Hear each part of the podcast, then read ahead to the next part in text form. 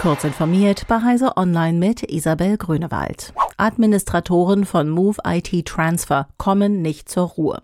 Nach den Updates für eine kritische Lücke vom vergangenen Freitag ist nun abermals eine Aktualisierung der Software zum Abdichten eines kritischen Sicherheitslecks nötig.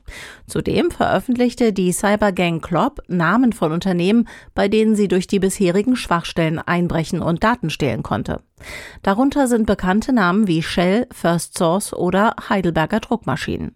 Anders als sonst bei solchen Veröffentlichungen üblich, nennt Klopp jedoch lediglich Namen und Anschrift auf den jeweiligen Unterseiten. Belege oder Hinweise auf Art und Umfang kopierter Daten fehlen komplett. Der Missbrauch der letzten Freitag bereits bekannt gewordenen Lücke hatte ebenfalls zahlreiche namhafte Opfer getroffen, darunter etwa die BBC, British Airways oder in Deutschland diverse AOK-Landesverbände. Die AOKs haben bislang aber keine Hinweise auf Abfluss von Sozialdaten gefunden. Bund und Länder haben nach Angaben von Bundeskanzler Olaf Scholz in ihren Beratungen den Aufbau eines Wasserstoffnetzes in Deutschland vereinbart. Noch in diesem Jahr sollen die notwendigen Entscheidungen dafür getroffen werden, sagte Scholz nach den Gesprächen mit den Ministerpräsidentinnen und Präsidenten der Länder. Das ist ein großes wirtschaftliches Projekt. Es gehe darum, jetzt das Kernnetz zustande zu bringen. Unternehmen sollen auf Wasserstoff setzen können, weil sie wissen, sie werden ihn haben, wenn sie ihn brauchen, so Scholz. Vereinbart wurde auf dem Treffen im Kanzleramt auch ein gemeinsamer Monitoring-Prozess für den Ausbau erneuerbarer Energien in Deutschland.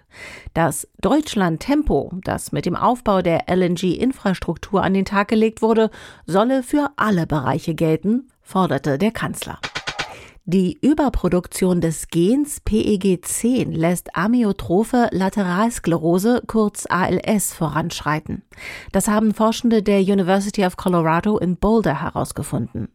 Normalerweise sorgt ein Gen namens Ubiquilin 2 für die richtige PEG10-Menge. Bei ALS-Patienten ist das Regulatorgen allerdings oft mutiert und bremst die PEG10-Produktion nicht mehr. Die Ubiquilin-2-Mutation war bereits bekannt. Unklar war aber, wie es zur Ausprägung von ALS führt, schreiben die Forschenden im Fachjournal eLife. Ein besseres Verständnis der Biologie von PEG10 im Zusammenhang mit ALS könnte neue Wege für die Entwicklung von Therapien für die bislang unheilbare Krankheit eröffnen. Es gibt zwar immer mehr Tools, die versprechen, von Maschinen geschriebene Texte erkennen zu können, aber die eine Rundumlösung bieten sie nicht. Darüber spreche ich heute mit meinem Kollegen Wolfgang Stieler von der MIT Technology Review in der aktuellen Folge des neuen Heise Podcasts KI Update. Woran lassen sich von ChatGPT und Co. erstellte Texte erkennen und warum ist das so verdammt schwierig? Es würde mich freuen, wenn Sie reinhören ins KI Update.